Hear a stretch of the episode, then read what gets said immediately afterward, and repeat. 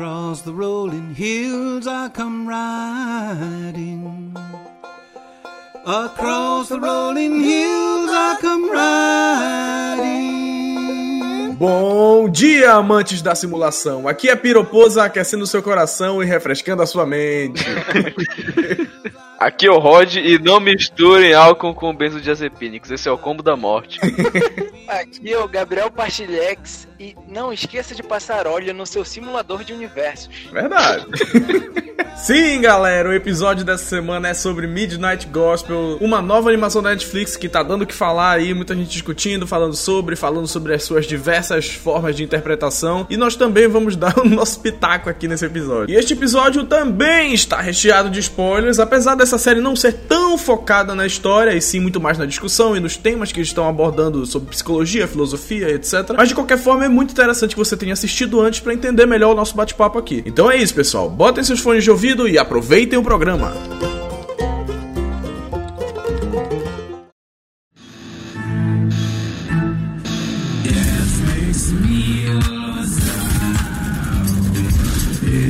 Você pode começar falando do primeiro episódio, né? Eles entrevistam o cara lá que é o tipo o presidente dos Estados Unidos, né? Sim, senhor óculos. A série se trata do Clancy, né? Que é um espaçocaster que viaja pelos universos do simulador dele e tal, falando com a galera e entrevistando pessoas. Aí, na realidade, depois tu vai descobrindo. Eu fui descobrir isso daí depois, né? Fui pesquisando e tal. A gente que é aqui do Brasil às vezes não conhece algumas figuras americanas, mas aí tu descobre que cada uma das pessoas que ele entrevistava nos episódios são pessoas reais, né? Que geraram as entrevistas e aí a animação ficava ali com um segundo plano.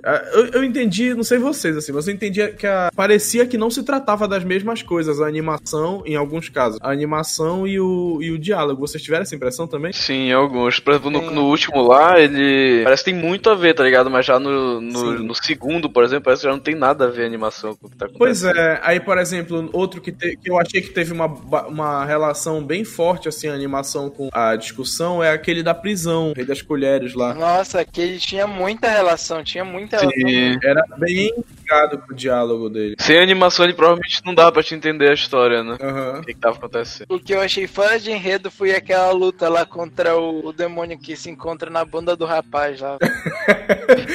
Muito escroto. Esse o cara plantava fugiu, bananeira, fugiu. a bunda abria e vinha um demônio Esse lá. Esse fugiu é normal, porque o, o, desenho ele já tava seguindo uma linha assim, vamos dizer, psicodélica, né? Uma linha psicodélica, assim, que viaja. É, ele é um desenho, mano, tu tem que estar tá chapadaço pra. Só que, mano, eles passaram um nível, colocaram aquele nível ao quadrado quando colocaram esse demônio, sabe? E eu fiquei totalmente é. perdido, sem entender o que, que aquilo significa. Mano, aquilo ali é o Coronga daqui a seis meses, velho. Final do ano tá tudo perfeito Pois é, aí voltando pro primeiro episódio, né? A gente já tá falando, ah, cara do caralho já do. Né? Mas no primeiro episódio ele entrevista esse cara que na vida real se chama Drew Pinsky, né? Que ele é um doutor que fala sobre negócio de dependência química. Tipo, ele é especialista em vícios, sabe? Vícios humanos e tal. Eu creio que, na verdade, seja mais voltado pra parte de dependência química mesmo. Tem até um programa de rádio lá que se chama Love Line, lá nos Estados Unidos. Assim, né? Por ser, por ser especialista nessa área, percebe que esse episódio inteiro ele, ele fala do. falam sobre as drogas, né? Só que eles vão fazendo aquele paralelozinho com os zumbis e tal. E tem uma passagem muito foda que eu lembro que eu fiquei assim, caralho, é verdade. Que eles falam assim que a pessoa que usa drogas, é, você imagina que você vai até uma cobertura de um prédio onde tá rolando uma puta de uma festa e tal, e tu vê ali o Nirvana. E aí, antes tem a oportunidade de sair desse elevador para aproveitar aquilo ali tudo, o elevador desce e de repente tu tá, tipo, tu é teleportado pro estresse do trânsito lá embaixo, entendeu? Passando raiva e os caralho. Então, aí por aí tu saca mais ou menos do qual é o sentimento da pessoa, por exemplo, que tem vício em drogas, que é essa questão de fugir. A pessoa é como se a pessoa tivesse sempre pegando esse elevador para estar tá o mais próximo possível daquele Nirvana ali entre a. E a pessoa não quer voltar pro estresse do trânsito, tá ligado? Andar lá e tal, pra vida real. A pessoa quer viver naquele nirvana ali. Olhando por essa, por essa ótica, tu consegue entender como é que a droga acaba prendendo tantas pessoas. Sim, o Clancy, inclusive, ele, ele faz essa metáfora, né, do elevador. Uhum. Aí o presidente, ele, ele fala, né, ah, mas e se na verdade não te levar pro topo e sim te levar pra baixo, né? Sim. Aí o Clancy fala, pô, mas pelo menos você viu o topo. Aí ele, ah, é, você viu o topo. Sim, é, só que é um topo falso, né? Sim. Tu nunca veria Verdade. esse topo que não é verdadeiro sem o elevador. Sim. Então tu nunca veria essas coisas se não fossem as drogas, porque na verdade essas coisas não existem. A uhum. droga ela mascara a realidade e tu começa a enxergar algo que não existe.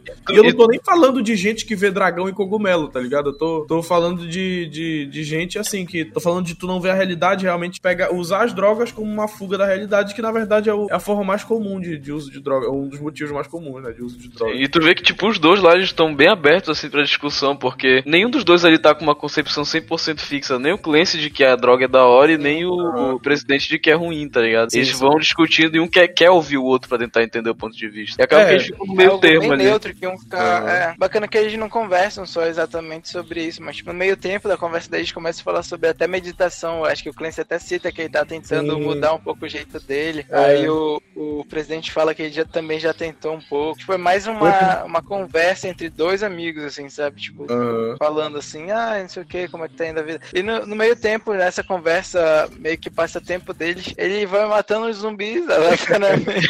é, mano, é muito engraçado. Tem até protesto de, de pessoas contra pela liberação das drogas, né? Porque o presidente uhum. não liberou. Até porque ele fala no momento que eu acho que ele, ele não é a favor do uso abundante das drogas, porque uhum. se ele liberar, ele tem medo que o vício exploda, né? Alguma situação de algumas, algumas realidades aí de alguns países como o nosso, eu acho. Tanto é que nessa, nessa hora que eles estão falando. Na verdade, esse desenho inteiro ele fala bastante sobre meditação, né? É, praticamente Sim. em todos os episódios eles tocam nesse assunto de uma forma ou de outra, é, sobre óticas diferentes e tal. Mas nesse daí ele é fala e ele, dá, ele dá assim uma conceituação de meditação que eu achei bacana. Que ele faz a metáfora, né? Dizendo que praticar meditação é como se tu pegasse um microscópio e observasse bem de perto o que acontece dentro de ti, né? Pra que tu sim, possa sim. te entender melhor e tal. E depois, e nos outros episódios, eles vão desenrolando mais esse tema da meditação, falando como, não só o que, que ela é e como ela funciona, mas como ela vai implicar de uma forma positiva na vida das pessoas e a questão do mindfulness, né? Que depois eu vou até falar melhor, que é, envolve muito o tema do autoconhecimento e autocontrole e tal. E aí, tanto, e nesse primeiro episódio também eles falam sobre ataques de raiva, né? Eles... Tanto que o Clancy tem até um, né? Sim, sim. E aí eles falam que você pode se entregar é, à raiva e, tipo, explodir, né? Estourar com as pessoas. Uhum. Mas aí, na verdade, tu vai estar tá só alimentando mais aquilo ali, ou tu pode simplesmente observar, ficar observando o que acontece e, assim, né, tentar tomar a melhor atitude, ao invés de simplesmente sair explodindo e tornar uma pessoa cada vez mais explosiva, digamos assim, mais raivosa e puta com tudo, né? Eu achei bacana esse episódio, que tem um episódio que é puramente sobre meditação, né? Que ele uhum. que é com aquele cara lá que ele é meio meio molenga, né? Sei lá, ele parece que ele tá mexendo assim toda hora. Ah, Aí... sim, é o é um cara que só fala de meditação, né?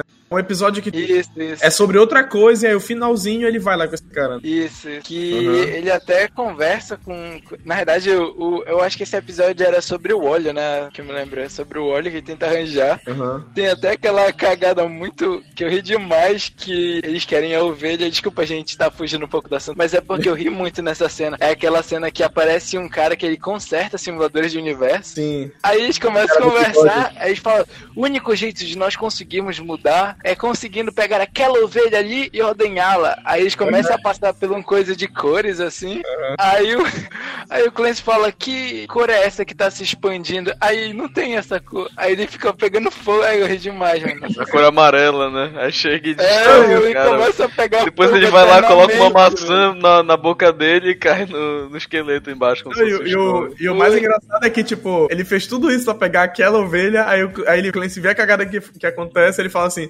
eu vou roubar do vizinho ali. Porra, era muito mais fácil dele é, ali e tal. Eu tava até pensando antes da gente fazer esse podcast, agora a gente tá fazendo já e foda-se. Mas eu tava até pensando antes se a gente ia conseguir fazer um episódio assim, é, completinho e tal, porque na, na realidade eu acho que nunca vai dar para fazer um episódio completinho sobre esse. Tipo, esse desenho tem muitas camadas, assim, né? E a gente interpreta provavelmente o que tá mais ali na superfície, que é o que eles falam, e uma ou outra cena mais marcante que tá escancarado na tua cara o, o significado daquilo ali e tal. Mas eu tenho certeza que cada vírgula, pelo estilo do, do desenho e pela, pelo tipo de mensagem que ele quer passar, eu tenho certeza que em cada frame ali daquele desenho deve ter uma mensagem, cada personagemzinho secundário e tal deve ter algum tipo de mensagem que a gente com certeza não vai captar todas. Né? Sim, e, tem muita coisa que fica aberta pra, pro, pra quem tá assistindo mesmo interpretar, né? Sim, eu creio que, just, como tu falaste, né? Complementando, seja justamente que ele acaba tendo um significado para cada um de nós. Né? Tem pessoas que são tocadas mais pelo desenho do que outras, algumas se focam mais em certos episódios do que outros, assim, diferente, né? De pessoa pra pessoa, cada uma foca em episódios diferentes, até por conta do, da história de cada um, né? Com que cada um tá mais relacionado, uhum. fica mais. Então é um desenho muito bacana porque ele vai falando sobre vários aspectos da nossa vida, apesar de, como eu tive essa impressão, né, de que todos eles acabam convergindo para alguns assuntos, como por exemplo a meditação e o autocontrole. É, eu acho que essa, essas são, esses são os dois tópicos principais, assim, meditação e autocontrole, mindfulness o, e tal. O amor também, o amor eles conversam, acho que quase todo episódio eles falam sobre ou citam o amor. E também a morte, mano. Tipo, eu não sei se eu entendi, mas tipo, quase todos eles envolvem um pouquinho da, da morte, depois a morte. Sabe? Pois é, eles envolvem tudo que você amar e você morrer. São coisas que estão intimamente ligadas. No, no, último episódio lá, ele até fala, né? É, quando ele tá conversando com a mãe dele, que justamente, por isso que eu falo que eu acho que todos os episódios acabam convergindo para essa questão do autocontrole e do mindfulness. Porque quando tu ama e aí a pessoa morre, por exemplo, você chorar por essa pessoa é um, é um ato de, de amor, né? Você tá sofrendo porque você amava aquela pessoa e agora ela não tá mais ali. Mas aí a partir daí tu tem que saber ter autocontrole, ter mindfulness, praticar o mindfulness, pra, pra que tu possa seguir a tua vida com aquilo, aceitar que essas coisas acontecem e aí justamente entra o, o autocontrole para tu aprender a conviver com as adversidades da vida, né? Sim, sim, sim, mano. Aí no segundo episódio a gente já tem a apresentação do Homem Peixe, eu lembrei até daquele do Peixonauta, mano. Vai ficar falando só. Com isso a gente parte pro terceiro episódio. O terceiro Caralho! o cara vai acabar. chegamos no quarto, é muito bacana. Chegamos no quinto. Eu achei muito legal. Chegamos no sexto, também foi muito da hora. E no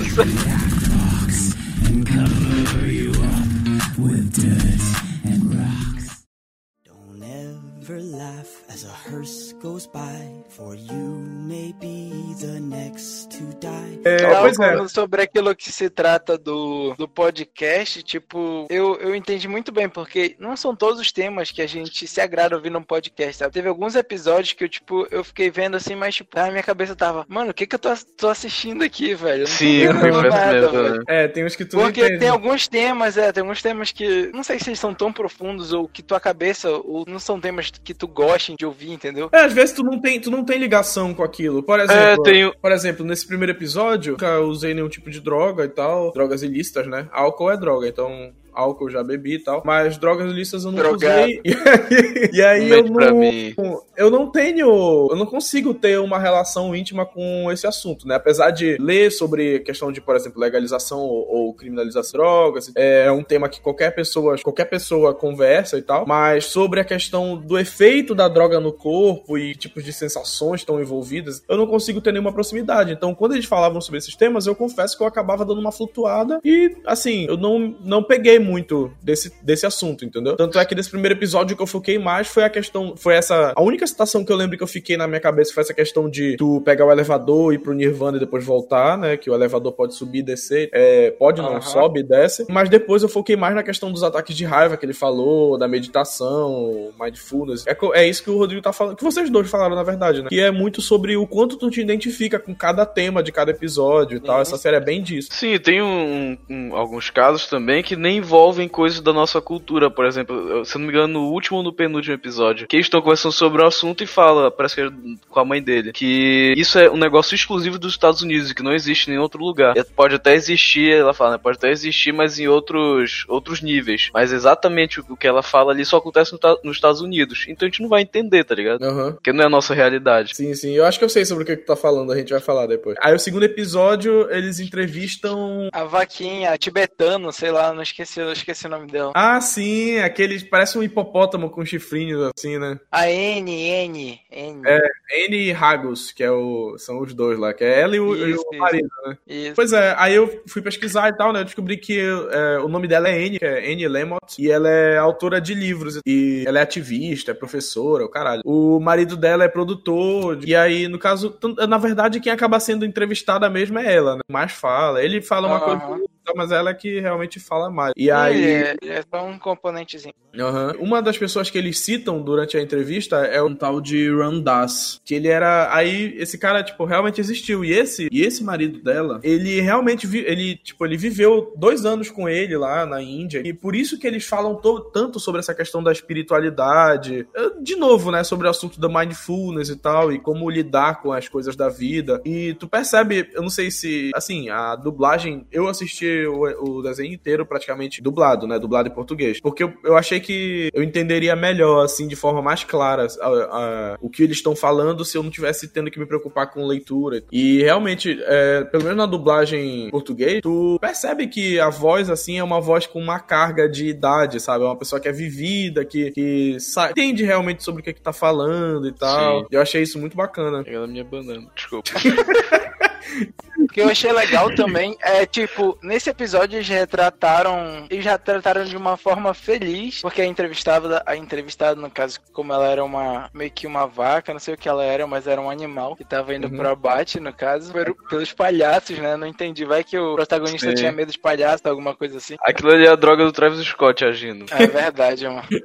Só que eu, eu achei legal porque no início o Clancy vai começando a perguntar os sentimentos dela em relação ao que, é o que ia acontecer depois. Uhum. E ela respondeu de forma tranquila e meio que feliz, justificando até a resposta Sim. dela, que ela falou que ia ser meio que uma libertação pra ela, que ia tirar uns pesos da costa dela que ia acontecer, até porque ela já tinha vivido bastante e ela meio que já tinha aproveitado, vamos dizer, entre aspas, a vida dela, porque, sei lá, né, o coisa tudo psicodélico lá, a gente nem sabe se ela morreu, até porque depois que ela morreu, ela continua falando.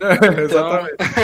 então eu achei muito bacana, tipo, a maneira que o desenho retratou, sabe? Tipo, de falar com calma e de uma forma feliz. Vamos dizer, uma pessoa que já é, entre aspas, idosa, assim, não tão idosa, uhum. mas que tem gratidão pela vida que viveu, entendeu? Ela tá satisfeita com o que ela viveu até agora. Não tem remorso, assim, pode até ter, mas tudo isso ela aceitou e ela tá tranquila, né, com o que tá por vir. Sim, sim. sim. Outra coisa que, que me chamou a atenção disso daí é uma parada que, assim, eu sempre gostei muito de música e tal, né? E hoje em dia até que não tanto, mas há um tempo atrás eu era muito fissurado em saber sobre a vida dos artistas. Então eu li livros sobre, por exemplo, li um livro sobre o James Hetfield do Metallica, né, o vocalista Eita porra.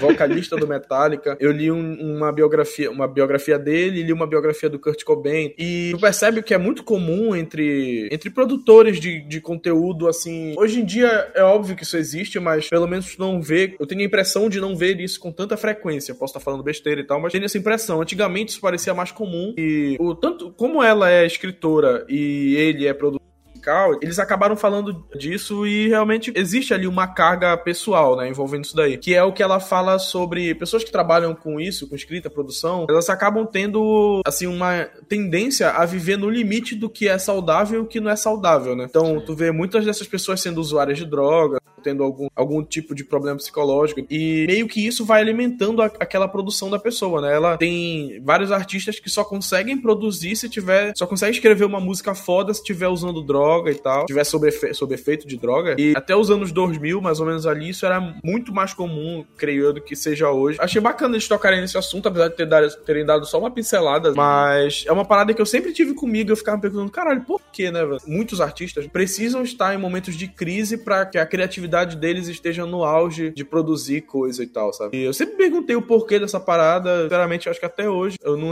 não acho essa resposta para isso. Aí o outro tema que eu achei interessante desse episódio é quando ele, tipo, acho que é do meio pro final já, assim, depois que eles já viraram uma massa de carne lá. É, viraram picadinho. Que eles começam a falar sobre amor, né? Que, aí eles falam, é, assim, um pouco sobre a conceituação do amor mesmo. Que, que no ocidente a gente fala, de, quando a gente fala de amor, a primeira, apesar da gente saber que existe amor, óbvio, né? Existe amor materno, outro tipo de amor, amor fraterno, fraternal. Mas quando se fala em amor aqui, é a questão do amor carnal, né? Entre homem e mulher, homem e homem, mulher e mulher e tal. E só que existem outras culturas, aí ela cita os tibetanos, né? Que interpretam o amor de uma forma muito mais holística, completa, uma visão bem mais aberta do que é amor, né? E aí ela conceitua como o amor sendo o quanto você consegue fazer uma outra pessoa feliz, né? Quanto você consegue se doar para fazer com que a outra pessoa tenha felicidade, né? Viva feliz. Sim, que ela seja, assim. Sim, aí eles estão bem falando esse papo serião, aí do nada o moleque palhaço e arranca o olho do cara, assim, ele fica, porra, esse filho da puta pegou meu olho. meu olho. É engraçado, porque às vezes tu tá mergulhado no, no que eles estão falando, né? E tu tá pensando, pensativo e tal, e aparece uma parada engraçada assim, e tu fica, mano, quebra completamente e tal. E a, muitas vezes, a maior parte do tempo eu ficava sério, né, assistindo, porque são temas, fica realmente pensativo. Mas de vez em quando acontecia umas paradas que eu caía na gargalhada, porque é muito uma quebra de ritmo, assim, né? No primeiro episódio lá, que é, com, que é com o senhor óculos lá, é, tem vários momentos que, que, tipo, chega a ser fofo, assim, ele cai todo torto e ele vai se levantando, e, sabe? Tem hora que ele tá andando, aí do nada ele tropeça e cai de cara no chão, várias uhum. vezes, assim, no primeiro episódio. Ele atirando com a arma, a arma tira, ele voa longe, né? É.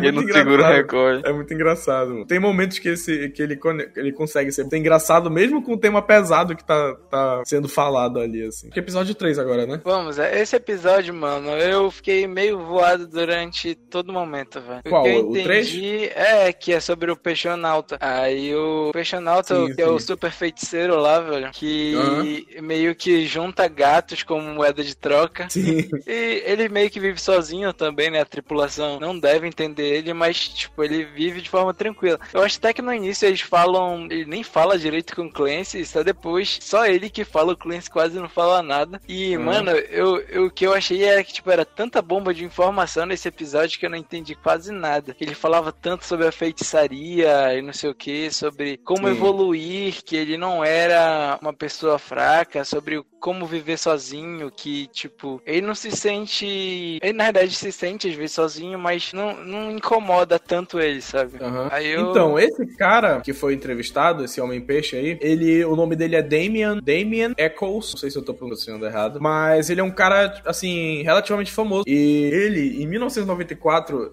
junto com outros dois amigos dele, ele foi condenado à morte porque ele tinha sido acusado de matar três garotos, três garotos de 8 anos. E aí, depois de um tempo, ele passou lá um tempão preso e depois ele conseguiu provar a, a inocência dele, né? Só que esse tempo que ele passou preso foi o tempo em que ele conheceu essa questão da magia, né? E eu, eu pelo menos, não conhecia a magia enquanto uma, sei lá, uma religião, uma filosofia de vida assim. Magia cerimonial, né? Que ele, que ele chama. É, ele, aí ele explica, né, que a magia funciona funciona como uma forma. Ele tem lá uma série de rituais e tal. Eu dei uma pesquisada bem, bem leve no tema, mas ele tem uma. Eles, eles falam bastante sobre, sobre a origem. Ele fala sobre a origem da magia, né? Desde, desde a Mesopotâmia até chegar nos Estados Unidos, ele fala sobre pessoas que eram influências na, na comunidade mágica dos Estados Unidos. E na verdade é uma visão completamente diferente do que teria na teu senso comum sobre magia, né? Ele fala sobre energia em si, uma energia que ela pode ser transmitida, absorvida. É, né? Viagem. Ele fala sobre isso mesmo. Uhum. Mas é porque, assim, na verdade, esse episódio inteiro ele é, ele é sobre uma religião que não tem contato, né? E aí, justamente, tem um ponto em que ele fala sobre isso, de ser coisas que tu tem contato ou não. Eu acho que acaba tendo até uma, uma metalinguagem envolvida nisso. Né? Tu tá vendo aquilo ali, o cara, o episódio lá, e o cara tá falando sobre algo que tu não conhece, e conversa com o fato de tu não conhecer a religião e tu ter dificuldade para entendê-la mesmo, do mesmo jeito, né? Ele fala como as pessoas ocidentais, no caso nós, teríamos dificuldade de se aproximar e conseguir seguir as religiões orientais, tipo o budismo, é, já que, como a gente não tem nenhuma proximidade da forma como aquela cultura enxerga a vida e o ser vivo, é, sendo que algumas outras religiões e filosofias são muito mais próximas da nossa realidade. E aí fica muito mais fácil de tu identificar. Tipo, tu cresce vendo como o cristianismo funciona e como ele influencia as pessoas na nossa realidade, todos os dias. Tu é educado para ser cristão, ou no mínimo para seguir os dogmas dogmas, os dogmas cristãos, que é ser uma pessoa boa, uma pessoa correta e etc. E enquanto tu não é acostumado, na verdade, nem na escola mal, malmente tu chega a estudar sobre cultura, por exemplo, muçulmana e tal, entendeu? Tu não sabe sobre a história desse povo, tu não sabe sobre a história do Japão, muito pouco. Só sabe o que tu, o que tu vai procurar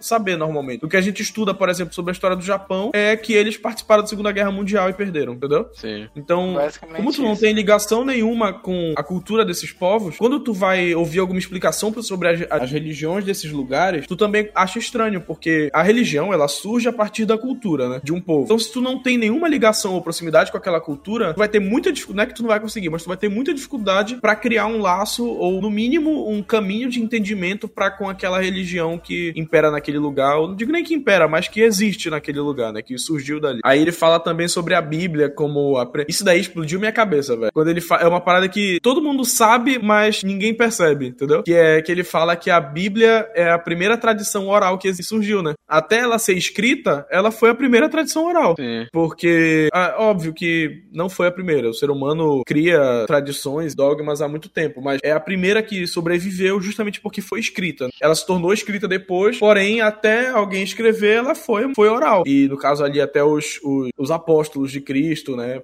tomaram a iniciativa de escrever. E tanto é que a gente sabe que em algum momento os textos sagrados possivelmente foram manipulados, porque era de interesse de um grupo de pessoas. Isso é, é um tema até um pouco é, polêmico, assim, né? Mas era de interesse de alguns, alguns grupos que utilizasse a Bíblia como uma forma, a religião, na verdade, como uma forma de controlar o povo, né? E aí é óbvio que pelo menos alguns trechos do, daquelas escrituras foram manipulados e não se sabe até o, o quanto disso pode ter sobrevivido é, até hoje, né? Nesses textos aí. E aí é bem interessante pensar dessa forma. Como eu disse, mano, esse episódio eu realmente voei, mano. Porque. E, e o engraçado é que eu até conversei com o Léo depois sobre esse episódio. E, tipo, ele fala de feitiçaria, fala que demorou para ele conseguir atingir, vamos dizer assim, o estopim máximo de feitiçaria, né? Entre aspas. E no, no final, quer dizer, ao decorrer do, do episódio, ele demonstra ser um cara tranquilo, paciente, que tem bastante conhecimento. Aí no final a gente tem a, o contraste, né? De uma outra realidade dele. Que ele uhum. não é todo aquele ser calmo,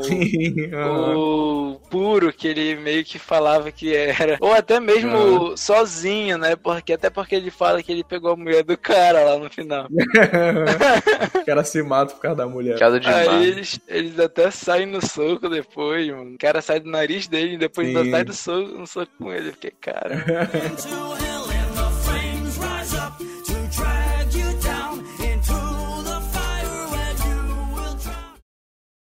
we were blind, but now we can see. Sim, episódio 4. Isso, é, fala sobre a Truth. Truth, né? Trudy. O tema desse é sobre perdão. Aí ele tá, essa Trudy, ela na vida real, né, se chama Trudy Goodman, que eu acho que eles também usam sobrenome série. E ela é uma psicoterapeuta com PhD e os caralho lá. E ela, é, de novo, ela é, por exemplo, ela é professora de meditação, né? Então, de novo, esse tema tá envolvido aí, é, mindfulness também. Esse tema circu é, circundou a série inteira. Sim, o que eu entendi era que ela tava buscando uma maneira de tentar salvar o amor da vida dela, no caso, e que tinha um, uma pessoa que ela não perdoava justamente por não deixar ou invejar alguma coisa assim. Eu não entendi muito bem o que aquela coisa queria com ela, ou se queria amar ela, mas ela não amava reciproca. Recip... É, sei lá, vocês entenderam. Não amava de volta. Não amava de volta, é isso. Pronto. O decorrer da série era ela tentando juntar elementos, né, para combater esse cara. Até porque eu acho que mesmo, mesmo ela, que ela demonstrou ser uma personagem muito forte, né, mesmo no final, quando ela vai lutar contra aquele cara lá para conseguir pegar o amor da vida dela de volta, né, eu acho que ela era forte o suficiente para destruir ele, né, tanto que ela destruiu, mas ao mesmo tempo que ela era forte o suficiente, eu acho que ela já tinha meio que perdoado ele, por isso que ela não usava todo o potencial dela contra aquele cara, sabe? Não sei uhum. porque eu senti isso no final, sabe? Mas é, eu, eu acho que na minha cabeça eles dois eram amigos ou alguma coisa assim, e um queria, vamos dizer, um amor casual, né? Queria ser o companheiro dela. No entanto, ele, ela se apaixonou por outra pessoa, essas coisas, e acabou uhum. que ele meio que sentiu inveja, sentiu remorso, se afastou dela, mas ao mesmo tempo começou a ferir a relação que ela tinha com outra pessoa. E o que eu entendi Sim. era que o episódio se baseia no perdão, né? Como eu disse, e que uhum. ela tinha perdoado ele, só que ao mesmo tempo ele não quis aceitar o perdão. Tem até aquela uma, uma frase que eu vi, não sei se foi no Mid Gospel, mas que fala que quem se beneficia mais pelo perdão é quem perdoa, não perdoado, sabe? Uhum. Aí basicamente isso que eu entendi. O cara mandou um Mid Gospel, mano. O cara gospel. tá com toda preguiça de, de falar. Gospel, Ele juntou Foi mal, galera. Parece eu prestando trabalho na faculdade. Mas é, engra... é interessante, né? Esse um dos episódios que eu achei mais, mais interessante, porque eu gosto desse tema de perdão e tal, né? E, e, a forma como eles desenvolveram ficou muito interessante. Tem uma hora que ela fala uma parada que é bem verdade, assim, que é, de início ninguém sabe como perdoar. É difícil você perdoar, você ter essa liberdade de espírito de perdoar as pessoas e perdoar, enfim, qualquer coisa de ruim que aconteça com você e tal. Só que se alguém te ajudar e te der suporte, fica muito mais fácil e aos poucos você aprende a perdoar. Né? Aí o outro tema também que ela acaba falando é sobre solidão e grupos de amigos. como você algumas vezes fica, dependendo da situação que você estiver vivendo na sua vida, você fica querendo se esforçar para formar um grupo de amigos ali, né? Por exemplo, como a gente tem a galera nerd aí que tá com a gente e tal. Mas aí ela fala assim, né, que às vezes a gente se preocupa tanto em criar um grupo de amigos onde quer que a gente esteja. E às vezes tu vai para uma escola nova, tu vai para uma universidade nova e tal, e aí tu não conhece muita gente, fica tão preocupado, quando na verdade esse tipo de coisa acaba acontecendo, como ela fala, organicamente, sem que tu perceber. Tanto é que normalmente tu nem lembra como tu conheceu algumas pessoas. Sim. E eu, por exemplo, não lembro da maioria das pessoas que eu conheço, meus amigos, eu não lembro como eu conheci. Uma boa parte deles eu não lembro. Tem uma outra hora maneira também, que eu achei até engraçado assim, mano. É, eu me senti caindo numa pegadinha. O Clancy tá falando sobre escutar mais as pessoas, né? Dar mais atenção para as pessoas e realmente parar e ouvir de fato, escutar de fato o que a pessoa tá falando. E só que aí o desenho vai te direcionando, vai direcionando tua atenção para um moleque lá que tá bebendo leite de, sei lá, de uma teta estranha lá, que eu nem lembro do que que é, acho que é de algum monstro, algum bicho lá. Aí, uma cena até que tá no trailer e tal. E aí, quando tu percebe, tu não tá mais prestando atenção no que o Clancy tá falando. tipo, porque o, o próprio Clancy fica. Ele começa a falar mais devagar. Sabe quando tá querendo falar alguma coisa e tu tá prestando atenção em outra. Sim. E aí tu começa a falar mais devagar, como se tu estivesse tendo cuidado com o que tu tá falando e tal. E aí o Clancy, tipo, ele, ele vira, fica olhando fixamente pra esse moleque, o moleque olhando fixamente pra ele. E aí o Clancy vai falando, e aí quando eu vi, eu já não tava mais prestando atenção no que ele tava falando. Eu tava prestando atenção no moleque bebendo leite da teta lá. E eu fiquei assim, caralho. Aí quando eu vi que eu não tinha prestado atenção em nada que ele falou, aí eu voltei, aí eu vi o que, que ele tava falando, fiquei, caralho, eu caí na parada, mano. Prestei atenção no que ele tava mano, falando. Mano, e Midnight Gospel, isso em todos os episódios, se tu não prestar atenção, velho, tu não consegue entender. Sim. Tem gente que fala Sim, que é tu tem que uma vez só ouvir, na outra só assistir sem ouvir. Pra, é, eu não tenho paciência pra, pra isso, Pois é, mas já tem gente que fala que tem que assistir, ver ao mesmo tempo e a tua interpretação é a certa, tá ligado? Não é o que uhum, o cara quis falar. Tá. Aí a gente vai então pro episódio 5, que eu acho que pelas nossas conversas anteriores, creio que esse foi o que a gente que foi um dos que mais tocou a é todo um mundo aqui. É um dos melhores episódios de todo o Midgård. É o do Midnight Ghost. É o do passarinho na prisão lá, né? O, o Rei das Colheres. Sim. Sim. Eu acho engraçado lá que ele bate que? Aquela que? colherzinha, tu não lembra? Que ele, ele ah, batidinha e tal. Dele. Sim, sim. O entrevistado desse episódio é o cara chamado Jason Louv. Ele também é professor de meditação, pesquisador, editor de livros, não sei o quê. Então, tipo, eles pegaram meio que uma, um grupo de pessoas para fazer esse episódio, que, tipo... todos bem parecidos, assim. Eu acho que, tipo, essas pessoas que eles chamam meditação é tipo um coach da vida, mano. Todo mundo. Ih, sacanagem. Corta, corta isso aí, velho. Não, agora vai pro ar. Eu agora quero já ver. era, velho. Pode cortar, velho. Pode cortar, velho, por favor. Aqui só tem quem quer ver o circo pegar fogo, mano. Corta isso. Vez dito, nunca será desdito, velho. Pra efeito de justiça, foi o Gabriel Pastilhex que falou. Ele é professor de meditação e tal. E aí, cara, esse eu acho que foi uma das, um dos episódios assim que mais eu consegui pegar coisas, né? Eu, eu acho que foi o que eu mais consegui entender coisas, temas que estavam escondidos ou não ali, né? O que eu entendi em si mesmo, ele e o passarinho lá é meio que como se o pássaro fosse a alma presa, né? O prisioneiro lá, que é uma prisão eterna que não tem nem como fugir e que a única uhum. maneira de realmente se libertar daquela prisão é, é, é eu não entendi, eu, eu acho que é meio que se aceitando entendendo os outros também, sabe? Tanto que o, pelo menos o episódio todo fala sobre esperança, né? E basicamente uhum. é um cara tentando fugir de uma prisão, sendo que a todo momento que ele morre, ele meio que perde um pouquinho da esperança, e vai perdendo, vai perdendo, aí vai construindo, vai construindo, vai perdendo de novo, vai perdendo. Pois é, eu não sei se isso é foi realmente intenção quando eles criaram esse episódio e tal. Mas uma coisa que eu tirei, uma das coisas que eu tirei, né, é que, por exemplo, a forma da alma dele era um pássaro, né? E obviamente pássaros podem voar, todos, mas a maioria pode. Se ele quisesse, ele poderia facilmente voar dali e escapar da prisão. Só que ele estava preso por ele mesmo lá dentro. Ele tava, é, a alma dele estava presa no corpo dele. Ou seja, mesmo que ele quisesse, mesmo que, ele, que a alma dele fosse feita para ter a capacidade de voar, ele mesmo não estava deixando a alma dele voar. E aí depois que ele vai aceitando é, tudo, ele, ele sai, Poético. o corpo, a alma, sai tudo de lá, entendeu? E aí, porque na realidade, vou perceber, quando ele vai fugindo de lá da prisão, todas as vezes que ele vai fugindo, né? Mas das últimas vezes, quando ele já tá conseguindo realmente fugir, começa a enxergar o próprio rosto os outros prisioneiros que vêm atacar ele, né? Que aí ele começa a perceber que os outros prisioneiros, sendo agressivos e tal, são ele no passado, né? São, e na verdade, tu vai percebendo que são como se fossem outras versões dele, né? São partes dele. Que ele tem que aceitar e chamar para se ajudar para que ele possa sair daquela prisão que na verdade é ele próprio. E eles falam sobre a questão da, da rede de Indra, né? Que ele compara lá uma visão budismo com o hinduísmo, se eu não me engano. Ele fala sobre cada um de nós é um ponto de convergência. Você imagina essa rede de Indra como uma rede mesmo de tecido, né? É, em xadrez. Assim. E cada um de nós seria um ponto de convergência. E aí ele fala que no hinduísmo o, é, são valorizados os nós, né?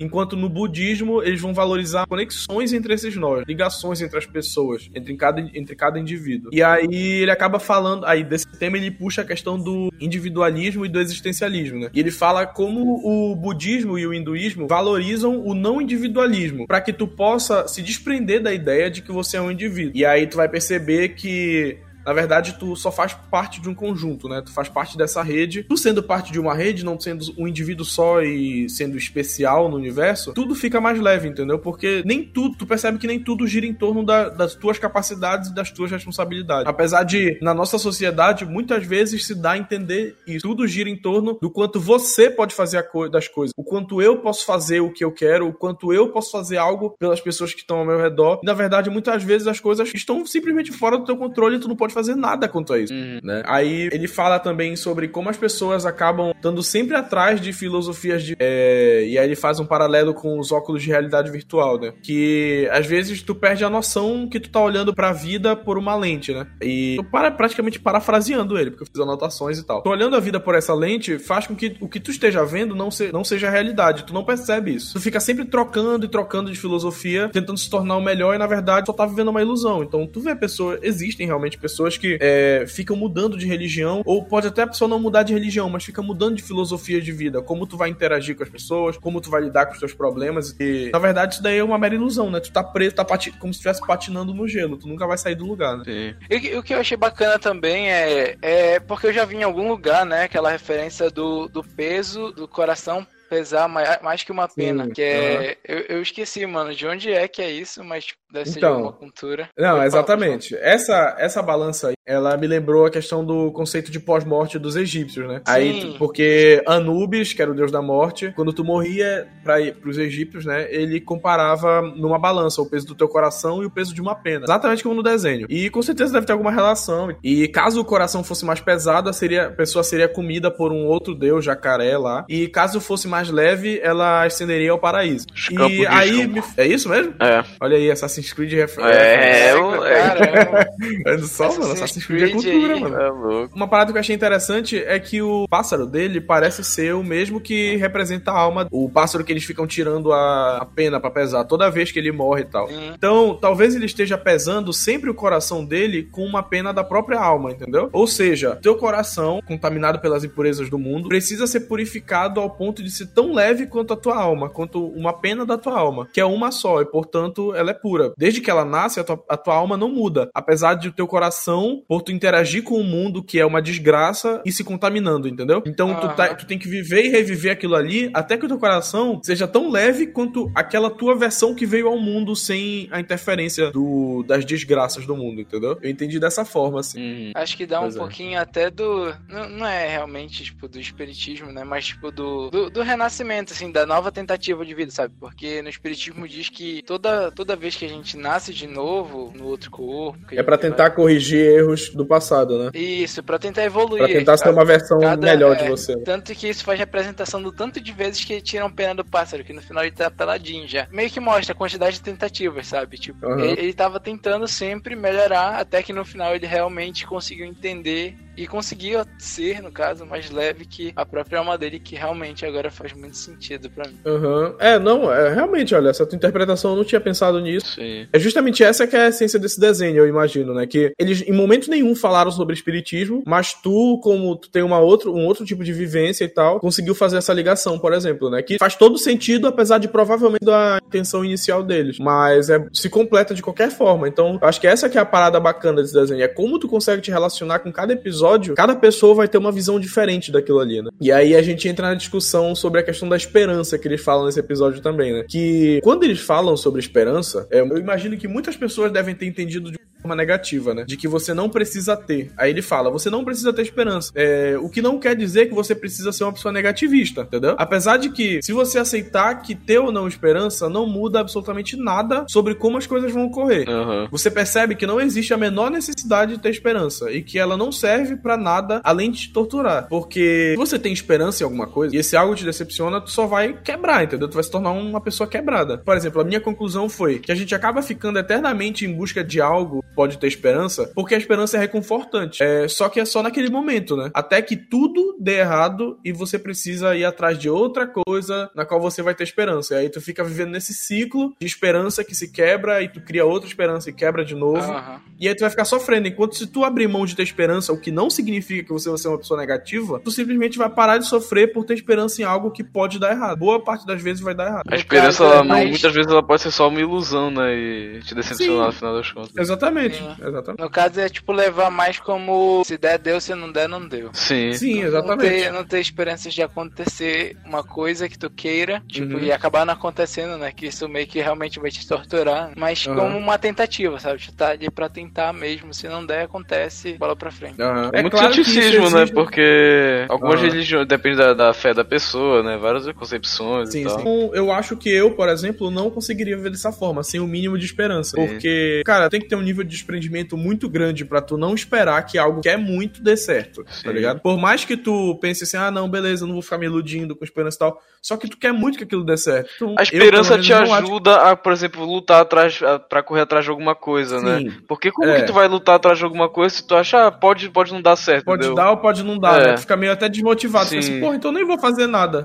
É. é. A, apesar de que, na verdade, o que, o que se espera de alguém que desprendeu da esperança é que tu lute por aquilo mesmo sabendo que pode dar ou não certo, né? Sim. Só que como eu falei, tu tem que ter um nível de desprendimento muito grande para tu conseguir ir para frente sem ter o mínimo de esperança, entendeu? Uhum. E eu, pelo menos, ainda não tenho e nem acho que vou ter em algum momento da minha vida. Então, assim, é uma discussão muito interessante e que eu realmente acredito, só que eu não acho que eu tenha a capacidade de ser tão desprendido das coisas. Uhum. Pois é, o episódio 6 é quando eles começam a, tipo, o desenho ele dá uma virada pra. Ele meio que volta mais pra realidade dele do que pra, pros, pras simulações que ele fica indo, né? E aí que é justamente quando o simulador dele, come... o simulador dele começa a dar problema, né? Isso. E aí é por causa do, do, da falta do óleo e tal. E aí pronto, a gente entra no que tu falaste lá. E, mano, eu achei uma parada muito engraçada que o, o cara que vai lá ajudar ele, ele fica o tempo todo cortando os bigodes, assim, né? E aí, quando ele cai naquela parada lá que queima o corpo dele, ele fica só osso e tal, o bigode dele tem osso, tá ligado? Fica o, o esqueleto do bigode na, na frente da cara, mano. Mano, esse bicho foi o mais bizarro, um dos mais bizarros que já apareceram, mano. E, tipo, tu, tu gosta foi dele, mano.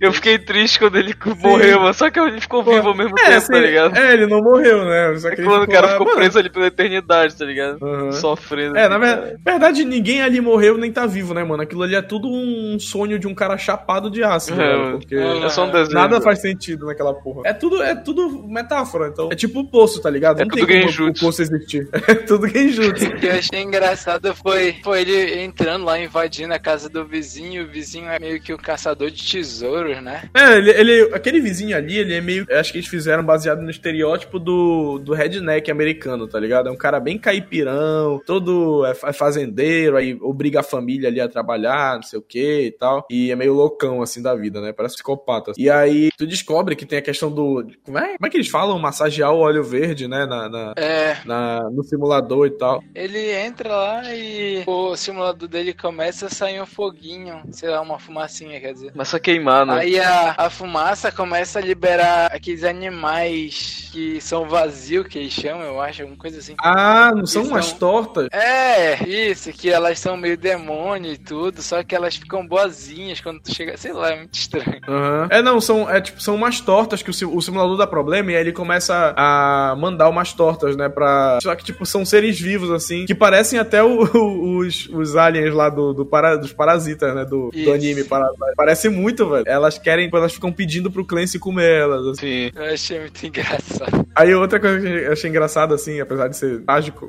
mas é engraçado, é quando eles vão naquelas fumaças coloridas lá, e aí tem um cara que ele tá numa fumaça que prende ele no tempo. E só que ele aparentemente já tá lá um tempão e tal. E aí o, o Clancy tira ele, e aí, tipo, o velho, o bigodudo, ele fala que ele poderia até tirar ele de lá e o corpo estaria bem, mas a mente dele derreteu. E aí, quando ele tira ele de lá, o, o cara só fica falando assim: é couve de Bruxelas, couve de Bruxelas. Couve de Bruxelas, couve de Bruxelas. É, é muito engraçado, velho. Aí, aí, aí, o velho fala: bom, eu falei.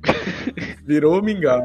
Era nuvem roxa, né? Era? É, uma nuvem era, roxa. Era uma questão meio que de. É sanidade mesmo, né? Tipo, ter uma sanidade mental que aguente vários. Tipo, aguente um limite de tempo infinito. Cali, em né? que tu tá é, vivo, é, só que tu tá parado no espaço, mano. Tu tá, só pode uh -huh. ficar ali e na tua vida inteira. É quase igual aquela situação. Não é quase igual, né? Porque os caras acordam. Mas é tipo a situação do Dr. Stone. Só que triste que o anime não abordou isso, porque seria uma boa forma. Porque ninguém, tipo, imagina tu ficar petrificado e ter que trabalhar a tua sanidade mental enquanto tá petrificado. É, não, é impossível. Tem alguns que dormem Aí, e, e, tipo, seguem a vida, sei lá, até acordar de Sim. novo. É, tipo, tu imagina como deve ser a cabeça de um cara que, digamos assim, né, que vive numa, sei lá, mano, numa prisão dessas solitárias, tá ligado? Que o cara não tem contato nenhum com o mundo exterior. Mano, o cara, a experiência deve ser muito parecida, de Sim. tu ficar parado no tempo sem interagir com nada, porque tu já não sabe, pode, por exemplo, não saber mais o que é dia, o que é noite, é, tu pode não. Cara, tu não tem. Tu não consegue mais mensurar quanto tempo tu tá ali dentro, tá ligado? E sim, sim. hoje em dia, isso com certeza deve existir ainda em alguns lugares, mas com certeza há séculos atrás isso provavelmente acontecia de prenderem pessoas em lugares que é, a pessoa não via mais a luz do sol e tal. E tu vê como é uma parada que, assim, derrete a cabeça do ser humano, né? E com certeza, porra, assim, né? Uma comparaçãozinha. A já é um teste, imagina isso. Porra, tá aí, mano. Você já tá todo mundo pirando por ficar dentro de casa, onde a gente tem internet, computador, é, muitas pessoas é, têm janelas e tal, né? Tem, é óbvio que tem pessoas que vivem em casas é, muito mais é, pobres, em situações complicadas, que não, às vezes a casa não tem janela pra pessoa olhar pra rua e tal. Mas mas, é, assim, de modo geral, no mínimo pessoas de classe média e classe média alta e classe alta é, tem essas condições e a pessoa simplesmente se nega a ficar dentro de casa, né? Como a gente vê, um pessoal aí. E aí depois que ele passa lá o, o óleo verde na, na, simulador dele, ele, o simulador recomenda que ele vá se encontrar com um cara lá, né? Tal do David, que é o que tu falou que é meio molenga, que fica se tremelicando e tal. Que ele tá com muita raiva. é a primeira Sim. vez que eu vi o Clancy com uma explosão de raiva muito engraçada. Eu tô com raiva! Raiva! Eu quero. Eu quero Aí o simulador fala: Você vai conhecer o meu amigo, não sei o que. Ele fala: Não quero conhecer seu amigo de merda. É. Aí, pois é, ele vai lá com esse cara que na vida real se chama David Nistar e ele é professor de budismo, como já é padrão, né, nos episódios, nos personagens dessa série. E, mas ele também é envolvido com música, ele é compositor e tal. E aí ele fala sobre a questão de tu meditar e aprender a esvaziar a tua mente, tirar aquela raiva e justamente retorna para aquilo do primeiro episódio, né, que ele fala sobre tu ficar tendo essas crises de raiva e se entregar à raiva, tu só alimenta mais ela. Quando na verdade o que tu tem que fazer é parar, pensar e observar o que está acontecendo dentro de ti mesmo. E aí, justamente, tu medita, põe o, o microscópio, tu vira o microscópio para dentro de ti mesmo e vê o que, está acontecendo, e aí tu tira o melhor daquela situação para que aquilo, é, com a menor chance possível, volte uh, a se repetir. É, é, bem bacana, só que é o finalzinho do episódio, assim, que ele aparece e tal, é uma parada bem rápida, né? Porque a maior parte do episódio é ele tentando resolver o problema do, do simulador. Parece uma vagina, né, Sim. mano? Esse episódio, esse, esse, essa série, ela, ela inteira tem referências sexuais nela toda. Tipo, assim. eles fazem uma analogia, o, a... porque o, a, série, a animação fala muito de, da morte e tal, mas aí o pessoal faz a comparação que isso daí é o como todo mundo vem pro mundo, saca? É o que traz todo mundo pro mundo. Uhum. Aí tem essa, essa diferença uhum. entre o negócio Caramba, lá, que é aquele objeto, e a morte. E sempre a te ah, viver uma nova experiência, tu precisa entrar na, naquela. aquele objeto. ele enfia a cabeça no simulador que parece uma vagina e ele é expelido por um canhão que parece um peito, Sim. né? Um e peito? aí ele voa pra, pro outro planeta. Parece um peito, ah, é mano. É verdade. É, uma tetona, velho. O que eu achei bacana também foi o, a explosão de raiva do Clancy com, com o cara que medita e tudo. Aí o cara tá super tranquilo vendo ele se, se explodir lá e começa a dar dicas pra ele de, de como sentir a meditação, essas coisas. Tanto que ele fala sobre a sensação, ah. que a meditação não é nada mais mais do que a transformação dessa sensação. Tipo, quando tu senta e fica parado, vamos dizer, naquela posição ícone de, de meditação, né? Senta, cruza as pernas, fecha os olhos, tu sente uma sensação. Só que a meditação de verdade é quando tu consegue transformar essa sensação dentro de si, sabe? Tipo, conseguir sentir uhum. tudo e ao mesmo tempo que tu só tá parado ali, sabe? É uma coisa uhum. surreal. É, é, meio que uma aula de meditação, tudo esse anime, esse anime, olha, esse desenho. Tipo, ele não, ele não confia Sim. na meditação, tá? ele tá puto e fala, mano, que porra é essa? O que, que eu tô fazendo? Mas ele resolve é. marcar, aí dá certo, mano. Ele começa a viajar lá. É, quando, é porque, na verdade, se eu não me engano, que eu não lembro exatamente, né? Mas se eu não me engano, ele cai e ele cai perto de um macaquinho lá que mostra pra ele todo mundo sendo feliz e calmo e tal. E aí ele começa a se acalmar. E aí isso é muito engraçado, que daí tá. Que porra é essa? Aí ele explica, não, porque você precisa pensar no espaço, não sei o que, bela bosta. o cara manda um bela bosta pro cara. Tem, uma, tem um trecho desse, dessa coisa aí que ele fala assim: Ah, eu não lembro exatamente por que, que ele fala isso, mas ele fala, ah, ele tá falando sobre meditação dessa forma aí, né? Ele, aí o Clancy fala pro, pro David que ele é. Ah, então é como se você estivesse enfiando um plug anal no cu da sua mente. Depois tem a música, mano, sobre plug anal aí, cu da sua mente. Chega no outro, no outro episódio, começa com ele fazendo remix dessa fala e fica plug anal. Plug anal. A sua.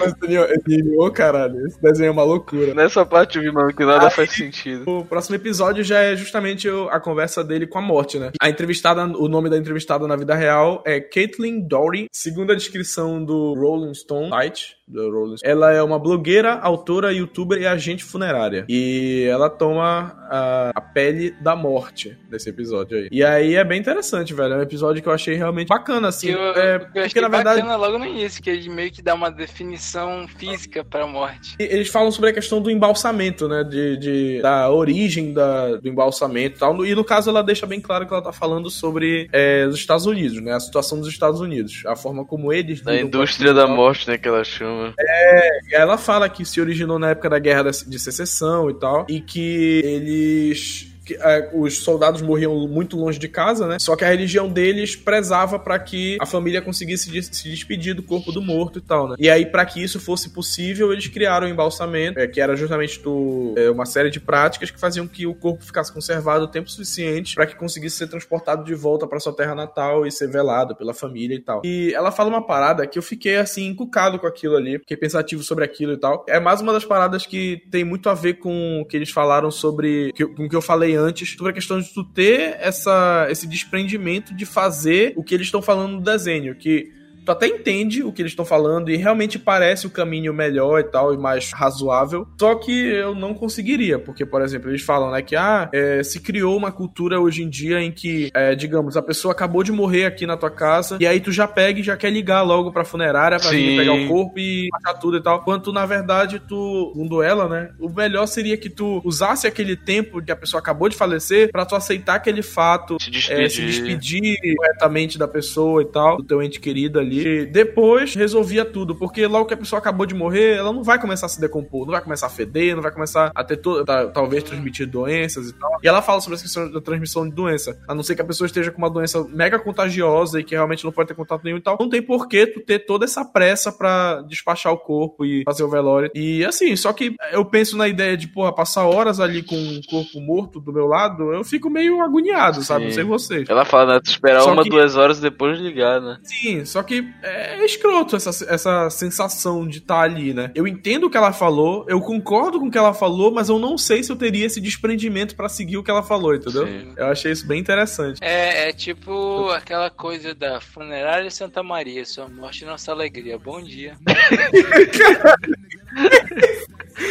Porra, é, Sacanagem. Eu achei interessante que tem uma. Eles acabam retomando em alguns momentos dessa série alguns assuntos que eles já falaram em outros, em outros episódios e tal, né? E aí nesse tem uma hora que eles entram numa sala cheia de espelhos que são. Aí vão aparecendo clones do Clancy com uma cara meio demoníaca assim e tal, né? Sim. E começam a atacar ele e aí ele pergunta pra morte: Ah, o que são essas coisas e tal? E ela fala, são outras versões de você, outras partes de você que você não gosta de lembrar e não gosta de ter contato com elas. E na verdade você só precisa aceitar elas e perdoá-las é, para que você possa viver melhor consigo mesmo, né? E aí entra naquilo que a gente falou também no outro episódio, tu aceitar, da, no episódio da prisão lá, né? Aceitar tu aceitar as outras, os teus defeitos e os teus outros eus, como tu falaste, e tu vai te sentir mais leve e vai poder voar dessa prisão, né? E tudo gira em torno desse tema do mindfulness, do autocontrole, de aceitação própria, né? Que tu possa se desprender e se tornar uma pessoa mais leve, né? Não se sentir responsável tanto que é nessa hora que ele começa a mandar um, um monte de joinha. ele manda um joinha pra um, aí o Sasha dá um sorriso, assim, aí depois aí, ele começa a dar joinha pra todo mundo. Aí todos respondem de uma vez só, né? É. Bacana. é bacana também como ele imagina a morte, né? é, ele, no início ela pede pra ele descrever como ele quer ela, né? Aí ele fala, ah, eu quero que você tenha um cabelo engraçado, seja pequeno, Os pés fiquem o tempo todo na bosta. É. Ela fala, mano, acho que isso não vai dar muito certo, não. Aí fica com a forma normal, mas só com esse olho engraçado aí. E, mano, eu achei muito doido, velho, que coloca o um negócio de, de, de, que muita gente tem aquele dilema, né? Ah, tu prefere saber quando tu vai morrer ou como tu vai morrer, né? Que no finalzinho ela fala como que ele vai morrer, que é com a cadeira de escritório. E ele fica alucinado. Sim, aí fica desesperado, é.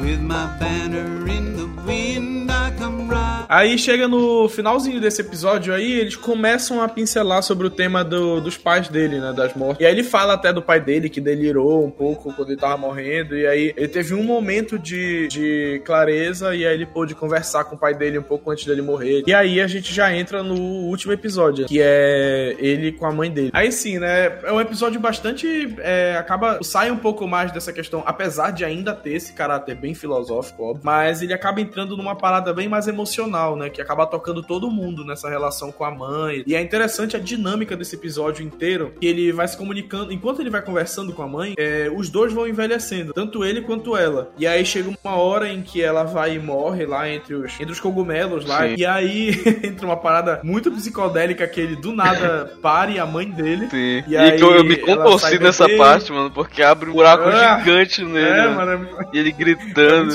É muito, é muito escroto, velho. Mas aí, pois é, ela nasce de novo por ele, né? E eles continuam conversando. E aí mostra ela já criança, indo crescendo, virando adolescente e tal. E ele vai se tornando um idoso. Né? E aí, no final, eles se transformam em planetas lá e conversando e tal. Tem uma parte. E... Só que a principal tópico da discussão desse episódio aí, com que ele tá conversando com a mãe dele e tal, né? É sobre essa questão do. Ele fala que ele fica preso nos galhos, nas beiras dos rios, né? E aí fica cheio de mosquitos e abelhas em cima dele. E ela fala sobre aprender a se sentir para que tu. Aprender a se sentir para que tu possa voltar pro rio, né? Te sentindo, e aí tu estende isso para fora, tu consegue ter a sensação do fluxo do rio passando por ti, e aí dessa forma tu consegue te soltar e seguir realmente o fluxo. Né? Porque às vezes, seguir o fluxo do rio, que no caso significa seguir o fluxo da vida e aceitar como as coisas são, dá um pouco de medo, porque tu nunca sabe o que é que vem pela frente. Mas tu te prender nas bordas do rio e ficar se segurando naqueles galhos, na verdade é pior, porque tu fica, tu passa a viver de forma monótona, com medo e cheio de mosquitos na Sim, cabeça. você prolonga o sofrimento de uma coisa que era pra ser mais rápido, né? E que é um ciclo natural, né? Você... Depois de você Exatamente. morrer, vão vir outros, e esses outros também vão morrer um dia, e depois virão outros, Exatamente. que é o destino de todo mundo. Né? Exatamente. E aí ela fala que você voltar pro fluxo do rio é muito menos doloroso do que ficar Sim. preso. Você tá querendo basicamente ir contra a lei do universo, sendo que você é, não é especial, como ela fala, uhum. né? Você é só mais um. Não tem pra que ir contra uhum. as leis do universo, que eu acho que é especial. É, e aí ela fala que as coisas elas vão acontecer, independente de você querer ou não, independente de você estar tá sofrendo ou não, ou de estar tá esperando aquilo ou não. A pessoa tem que aprender que não dá para tu estar tá sempre no controle das situações, dessas situações escrotas da vida, mas que dá para tu estar tá no controle de como tu vai reagir a, aquilo, né? Hum. E o que você vai fazer a partir daquilo ali. Que no caso o mais adequado é. Aí ela fala, né? Ele fala: o que eu devo fazer caso eu me sinta mal? Aí ela fala: chore. Sim. E aí ele chora junto com ela e tal. E é isso, cara. Quando as coisas acontecem, tu chora, aceita que aquilo aconteceu e segue a vida. Porque senão tu vai ficar te prendendo nas beiras dos rios e tu nunca vai seguir em frente. Isso é muito pior, né? E aí ela fala essa questão de tu não ter, não estar no controle das coisas. Ela dá o exemplo de uma casa sendo derrubada é, por um furacão e tal. E ela fala que a casa sempre vai estar tá sempre, a tua casa, ela sempre vai estar tá sendo derrubada, né? Então, trazendo a metáfora para a vida real, teus pontos de apoio sempre vão estar tá sendo derrubados desde quando tu é criança, quando tu é desmamado, por exemplo, é um ponto, é uma casa tua sendo derrubada. Sim. Tu te sentia seguro naquilo ali. E aí de repente tu não tá mais. Quando tu é desfraudado, te sentia seguro podia fazer xixi a hora que tu quisesse. Agora tu não pode mais, tu tem que aprender uma coisa nova. Então, desde pequeno, a tua casa ela tá sendo destruída e aí tu tem que aprender a seguir em frente e construir uma Sim, outra casa. E ela fala, né, que tipo, esses momentos que no caso, em resumo, assim, é um momento de mudança, são os que tu mais Isso, aprende, né? Uhum, é quando mais tu evolui, torna uma pessoa nova, aprende a fazer coisas novas, precisa te reinventar, se redescobrir, descobrir outras formas de ver o mundo e de viver nesse mundo que tem tantas adversidades assim, né? E que todo o tempo tá destruindo a tua casa. Sim. Seja de forma literal, como tem muitas pessoas que sofrem com, com enchentes, com furacões, seja de forma metafórica, uma morte de um ente querido, é, uma é, tá sendo despedido do emprego, tu tá reprovando na escola. Uhum.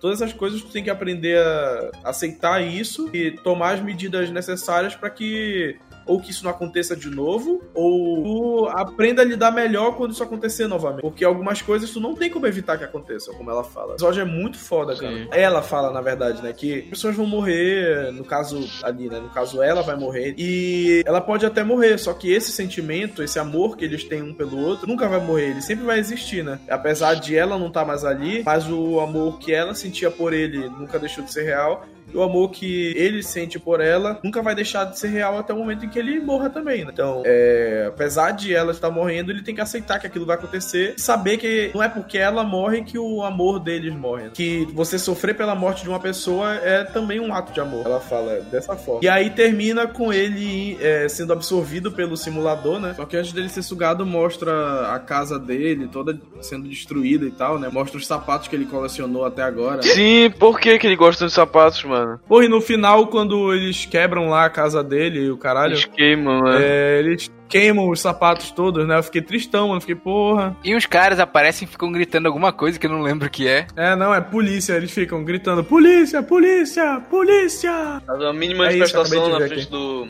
do trailer dele, né? eles, ficam, eles ficam gritando: polícia, polícia, aqui é polícia. Eles queimam tudo: aqui é polícia.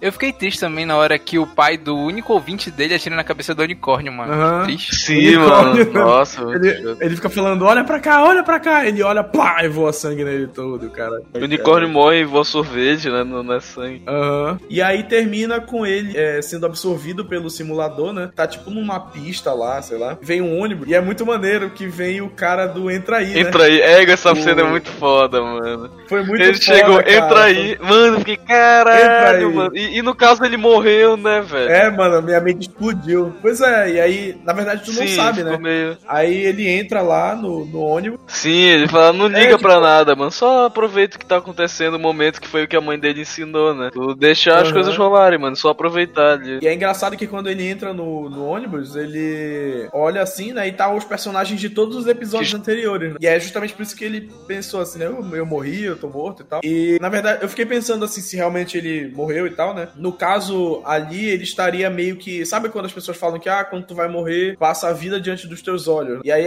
ele tá vendo todas as pessoas que ele interagiu e tudo, tá ligado? Eu entendi dessa forma, mais ou menos, assim, que é, é como se fosse a vida passando diante do, dos olhos dele. Tá todo mundo ali, sei lá, no fim vai todo mundo pro mesmo lugar, entendeu? Sim, sim, sim, mano. Sim. Pois é, cara. Entra aí. Entra aí. Across the rolling hills I come riding. Across the rolling hills I come riding. Muito obrigado por ouvir o Café 42. Across the rolling hills I come riding with my banner